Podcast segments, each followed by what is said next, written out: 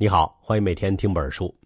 今天为你解读的是英国小说巨匠查尔斯·狄更斯的经典作品《圣诞颂歌》。二零一七年十二月二十四日至二十六日，点击音频下方的文稿页，就能看到我们为你准备的圣诞贺卡。一键转发，还可以把这期解读送给你的家人和朋友。那听过之前《双城记》解读的朋友，应该还记得。狄更斯是英国文学史上最杰出的小说家之一，他一生创作了十六部长篇小说，塑造了几十个性格鲜明、耐人寻味的人物，在全世界拥有无数的粉丝。不过，今天我们要讲的却不是狄更斯这些脍炙人口的长篇小说，而是一部比较特别的作品《圣诞颂歌》。狄更斯在一八四三年至一八四八年间，除了一八四七年外，每年圣诞发表一篇中篇小说。一共创作了五篇，后来结集成《圣诞故事集》。这五篇故事按出版的时间顺序分别为《圣诞颂歌》《古教堂的钟声》《炉边蟋蟀》《人生的战斗》和《着魔的人》。其中第一篇《圣诞颂歌》最为知名。据说啊，四分之三的英国人不仅知道《圣诞颂歌》是谁的作品，还能清清楚楚的说出故事中的人物。小说主人公斯克鲁奇在英文中直接成了吝啬鬼的代名词。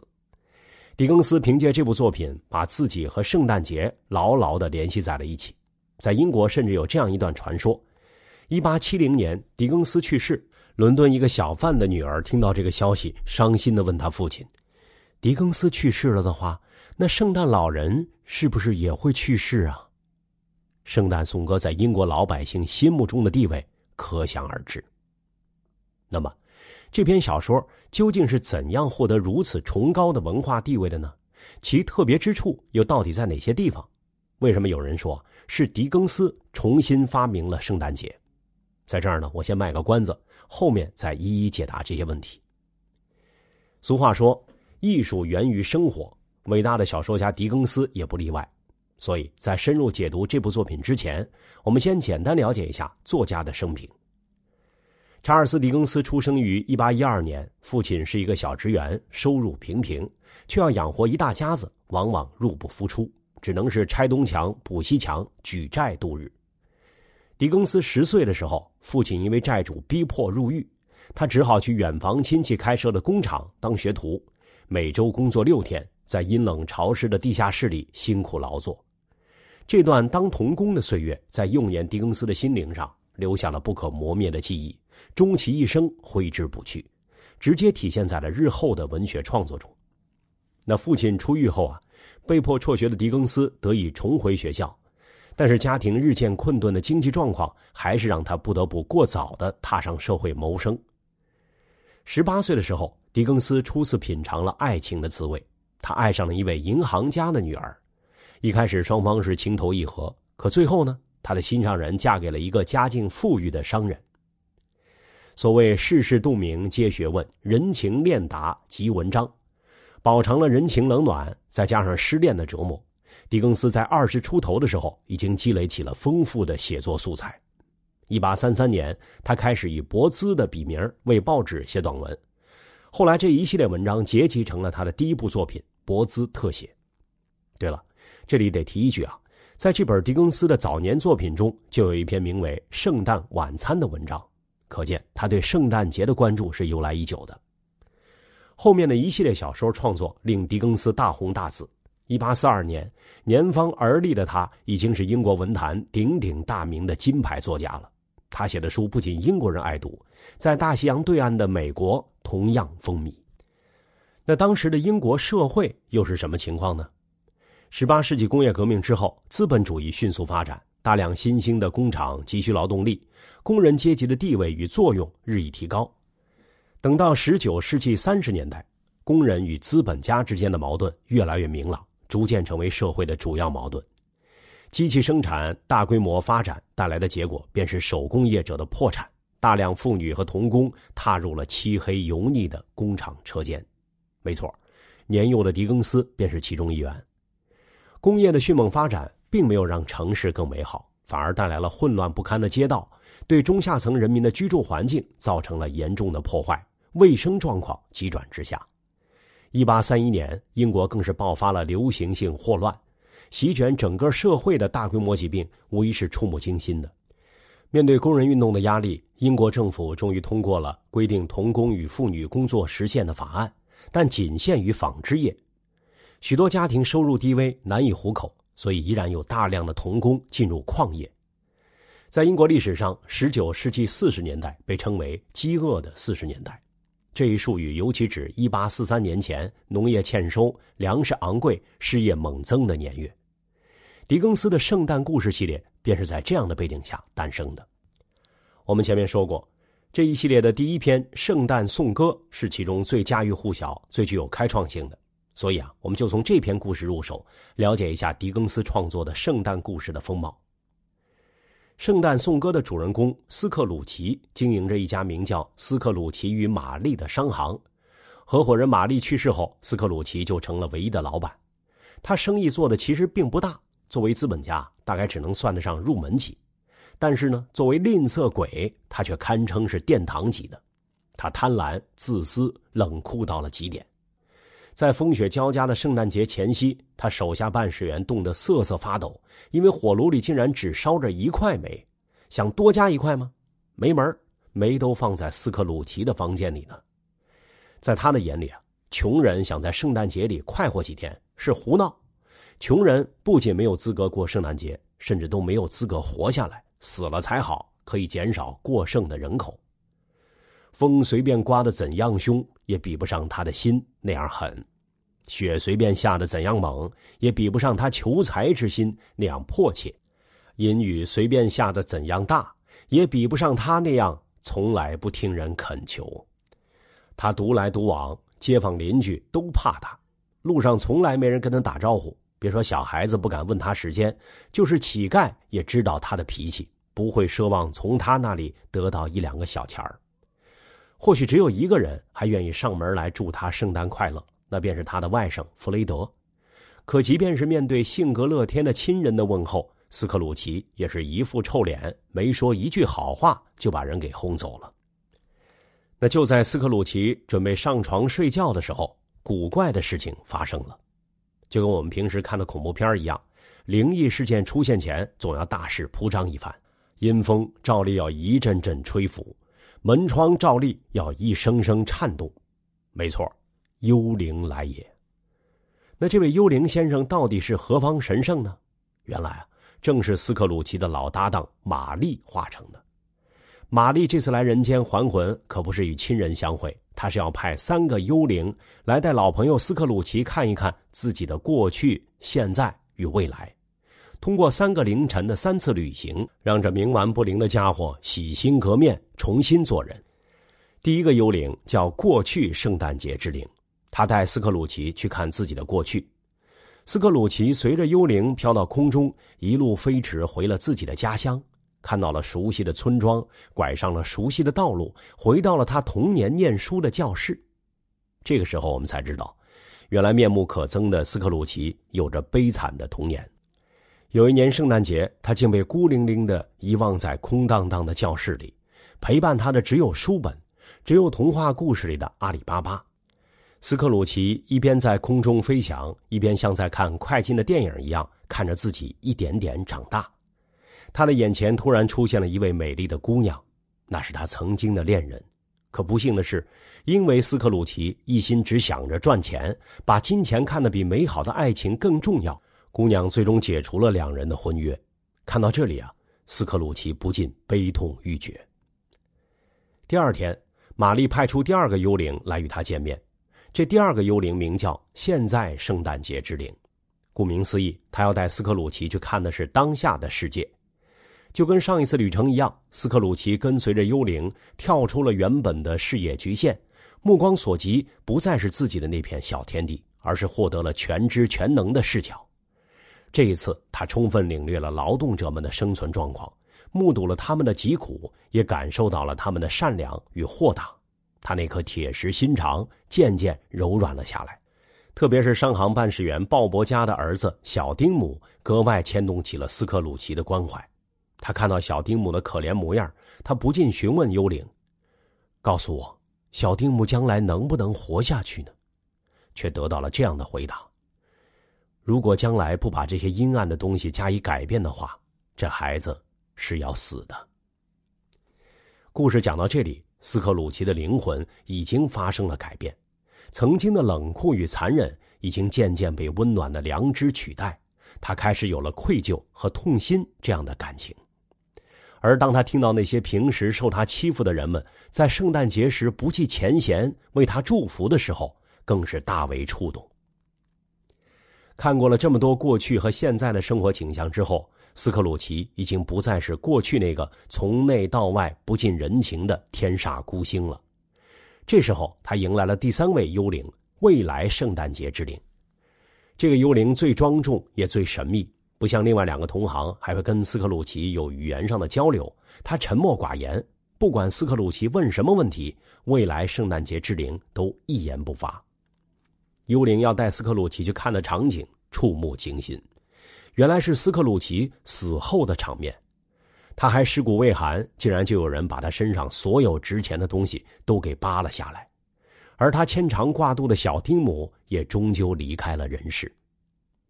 经过这一出灵魂的洗礼，斯克鲁奇终于明白了穷苦百姓的善良和恶人的悲惨下场，他幡然醒悟了。只有反思过去，从当下做起，才能改变未来。第二天是圣诞节，他立即给办事员加薪，去外甥家享受亲情，祝大家新年快乐，愿上帝保佑每一个人。从此成为了这个又老又好的城市所知道的，或者这个又老又好的世界上任何一个别的又老又好的都市、城镇和自治市所知道的，再好也没有的朋友。再好也没有的东家和再好也没有的人。虽然狄更斯对圣诞节的情节可以追溯到他更年轻的时候，写作圣诞颂歌的念头却是一八四三年十一月才有的。当时他在曼彻斯特逗留了三天，一天傍晚他有事要办，一边急匆匆穿梭于大街小巷，一边在脑海里酝酿起了小说的情节。等他回到家中，便整理构思，写成了圣诞颂歌的初稿。都说作家要写出让其他人感动的作品，首先得自己受感动。狄更斯就是很好的例子。在给朋友的信里，他坦言道，在写作这本书时，哭了又笑，笑了又哭，内心受到了非同寻常的激荡。许多个晚上，当万籁俱寂，人们都进入梦乡的时候，我会行走在伦敦漆黑的街道上，思索着这篇故事。《圣诞颂歌》的准确出版时间是一八四三年十二月十九日。也就是说啊，狄更斯仅仅花了一个多月就写出了这篇传世佳作。值得一提的是，在书出版前，狄更斯对出版社提出了两个要求：一是在书本印制上要力求精美；二是定价不能过高。但出版方一开始并没有完全看出这本书的价值，对这种薄利多销的策略不赞成。狄更斯呢也不让步，说这是他格外珍爱的作品。最后悍然决定由自己来垫付生产费用。不过，狄更斯毕竟是老江湖，颇有商业头脑，其实早就估计出了这本书的商业潜力。果不其然，上市才几天，《圣诞颂歌》就卖了六千多册，销售热潮一直持续到了一八四四年春天。到那年的五月份，市面上已经出现了三十七个版本，这让狄更斯非常得意。他对友人说。这是他职业生涯中取得的最佳战绩。那既然狄更斯是当时英国文坛最受欢迎的小说家之一，他在圣诞节期间推出的全新小说，出版方本应非常欢迎才对啊，为什么反而不太看好这本书的销路呢？这就涉及这篇故事的写法问题了。一言以蔽之，《圣诞颂歌》是一篇非典型的圣诞故事。正如不少当红国际歌星喜欢在圣诞节时推出圣诞大碟，在十九世纪中叶的英国，同样有不少作家会踩着时间点推出一两个接地气的故事。那狄更斯呢？显然不是这类作品的始作俑者。与那些说教色彩浓重的圣诞故事相比，《圣诞颂歌》借用了鬼怪故事的外壳，但内容既不可怕也不血腥。反而是亦庄亦谐，虚实相生，许多地方令人读了会心一笑。当然，圣诞故事也含有道德训诫的意味。不过，经过狄更斯的妙笔点画，这一题材不再是一副教导处主任的刻板严肃的嘴脸，而是每一页都鲜活灵动了起来。有学者说，圣诞故事既不是喜剧，也不是悲剧，不是简单的平铺直述，不是寓言故事，不是布道，也不是政论，都不是，但又都是，很有道理。如今每到年底，在世界各地都能感受到浓浓的圣诞节气氛。抛开宗教的因素，过圣诞本就是一个不错的娱乐方式。英国的圣诞节传统也确实是源远流长。据说早在公元六百零一年，人们便开始在这个节日里举办庆典。到中世纪时，英国贵族为一系列庆祝活动大力提供经济支持。可在资产阶级革命推翻封建统治之后呢，情况一步步改变了。一六五二年年底，政府宣布十二月二十五日，也就是俗称为圣诞节的那一天，任何教堂不准举行仪式。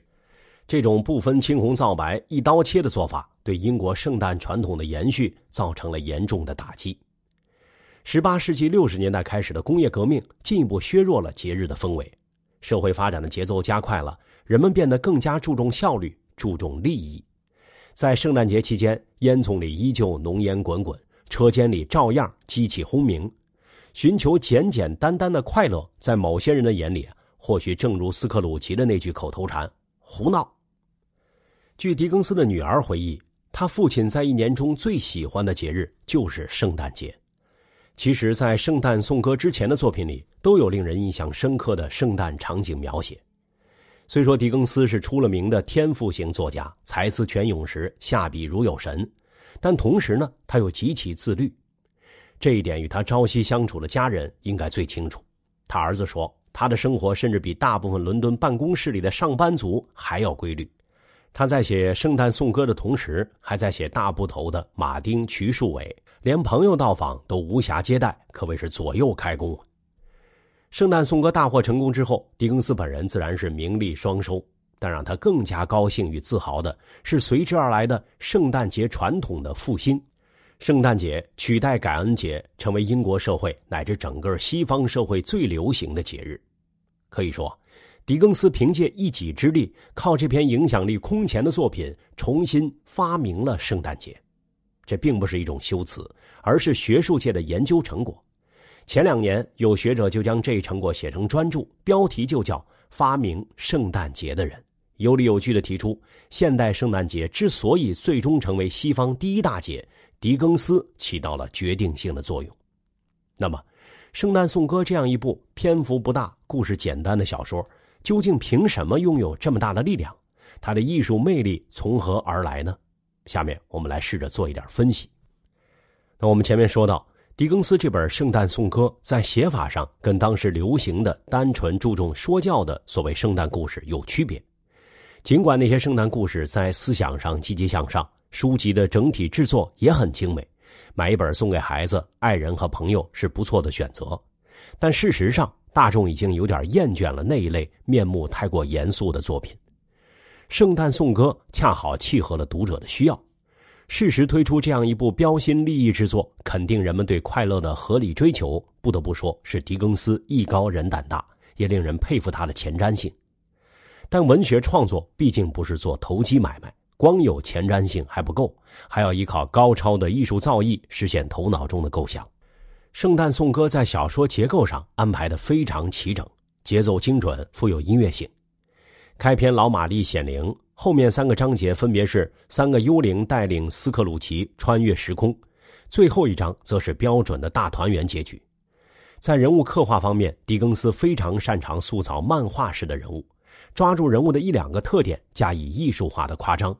主人公斯克鲁奇从初登场时的冷酷残忍。到小说中间部分的渐渐改变，再到最后成为了邻里歌颂的大好人，对这三个阶段的刻画惟妙惟肖。不光主角的形象是狄更斯精心写就，配角们也是千姿百态，活泼开朗的弗雷德，质朴善良的鲍勃，惹人怜惜的小丁姆等等，这些人也同斯克鲁奇一道，成为了狄更斯笔下的经典人物，被后世永远铭记。听到这里啊。比较这本书的主题内容和狄更斯的个人经历，我们不难发现，这本书有浓重的自传色彩。狄更斯小小年纪就失去了父亲的庇护，被迫进入工厂做工，苦难的童年生活让他尤其关心英国社会的童工问题。他曾想写一本政论小册子，专门呼吁社会各界重视这一问题。政论虽然没有写出来，但在他的文学作品中，处处透露着对这方面的牵挂。童年理应是无忧无虑的快乐时光，可残酷的社会现实却让许多孩子过早的丧失了童年，过早的面对社会冷暖，过早的失去了童心。而童心或许是人类最为宝贵的东西之一。是狄更斯开出的解救社会问题的良方。斯克鲁奇跟随第一个幽灵来到童年求学的学堂里，看到小时候孤零零的自己，但即便被朋友们抛下了，小斯克鲁奇依然不能说是孤独的。他在书籍中找到了慰藉。那时候的斯克鲁奇还会为阿里巴巴这样的英雄人物感动。他的童年虽然遭到破坏，但那颗童心依然是在的。可随着年纪增长，斯克鲁奇渐渐在社会的大染缸中迷失了自我，变得日渐功利，日渐拜金，财富在一天天变多，灵魂却在一天天空洞，最终成了一个面目可憎的吝啬鬼。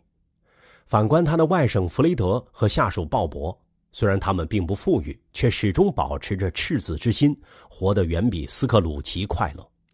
值得注意的是，书里写斯克鲁奇跟着幽灵去看过去、现在和未来的场景时，不止一次用了“他开心的像个孩子”这句话。在这些细节里，我们能清晰的感受到作者流露的真情。有人说，《圣诞颂歌》是历史、道德、文学三方面的完美结合。作品是不是当得起完美，见仁见智，但狄更斯本人挚爱这部小说，却是毫无疑问的。一直到他去世前，他还在修订这篇小说，字斟句酌，费心思量。在小说开头，他也借斯克鲁奇外甥之口说出了自己对圣诞节的理解：“我总是把它当做一个老日子，一个友好、宽恕、慈善、快乐的日子。据我所知，在漫长的一年之中，只有在这时节，男男女女才似乎不约而同的把他们那紧闭的心房敞开。”把那些比他们卑微的人，真的看作是走向坟墓的旅伴，而不是走向其他路程的另一种生物。这本书的命运也确实对得起狄更斯的心血，一直到今天仍畅销不衰，感动着全世界千万读者。跟初次问世时相比，魅力没有丝毫减弱。二零一七年圣诞将至，让我们伴着铃儿响叮当的音乐，再次唱响圣诞颂歌。为了不起的查尔斯·狄更斯，也为每一个童心未泯的人。好，最后我们再来回顾一下这本书里的知识要点：一，《圣诞故事集》是英国小说巨匠狄更斯一部比较特别的作品，在英国人的心目中拥有非凡地位。由于其中第一篇《圣诞颂歌》最具有代表性和开创性，影响力巨大。二，童年的苦难经历在幼年狄更斯的心灵上留下了不可磨灭的记忆。终其一生挥之不去，让他尤为关心英国社会的童工问题。《圣诞颂歌》中的某些场景与作者的个人经历密切相关。三，狄更斯仅仅花了一个多月就写就了《圣诞颂歌》，出版方一开始并没有看出这本书的价值，因为它与当时流行的圣诞故事在风格和写法上颇为不同。但最后这本书大获成功，成为了狄更斯写作生涯中销售最火爆的作品之一。四，资产阶级革命和工业革命一度让圣诞节传统日渐衰微，老百姓不再像过去那样重视这一节日。《圣诞颂歌》成为超级畅销书之后，改变了这一状况，可以说是狄更斯重新发明了圣诞节。五，小说结构非常齐整，在人物刻画方面更是入木三分，不光主人公的形象让人印象深刻，配角们也是千姿百态。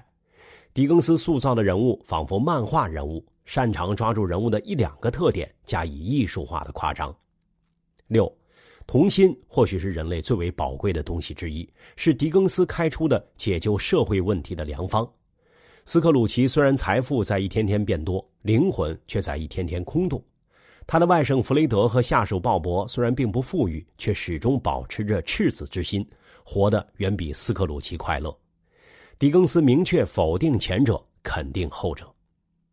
这本书的内容就讲完了，为你准备的笔记版文字就在音频下方的文稿里。恭喜你又听完了一本书。